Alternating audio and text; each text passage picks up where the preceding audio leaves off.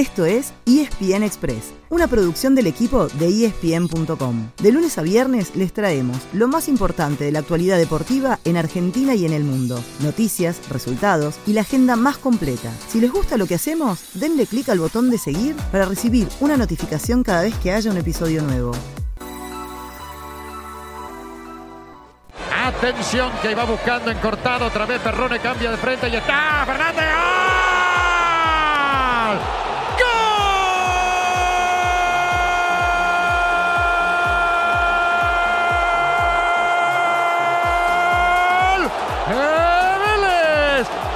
Fernández. 45 minutos, segundo tiempo. Vuelve a ganar Vélez. En este segundo tiempo, Vélez 3, Talleres 2. El duelo de ida entre equipos argentinos por cuartos de final de la Copa Libertadores tuvo un final de locos. En Liniers, Vélez golpeó primero ante Talleres con un gol de cabeza de Lucas Hanson a los 5 minutos. Y como el que pega primero pega dos veces, el mismo Hanson sumó el segundo a los 73. Pero los cordobeses se recuperaron con dos goles a los 81 y a los 87. Y cuando parecía que se llevaban un empate valiosísimo, llegó el tanto de la victoria para el Fortín. Lo hizo Julián Fernández a los 90 y así Vélez se impuso 3 a 2. El miércoles que viene, en Córdoba, se jugará la vuelta. El ganador se medirá en cuartos con quien se imponga en la serie entre Corinthians y Flamengo. Este último llega con ventaja, ya que el martes se impuso de visitante 2 a 0.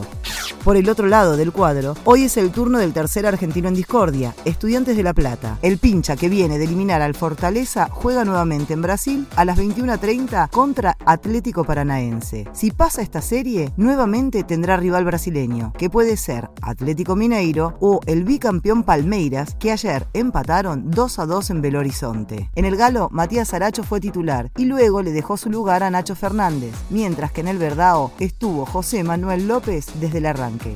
También hubo acción de 16 avos de final de Copa Argentina. En un partido muy entretenido en San Nicolás, Newell's Old Boys le ganó 4 a 2 al Dosivi y ahora se medirá con Talleres. Hoy, desde las 16.10, se completará la lista de clasificados octavos cuando en Córdoba se enfrenten Rosario Central y Quilmes.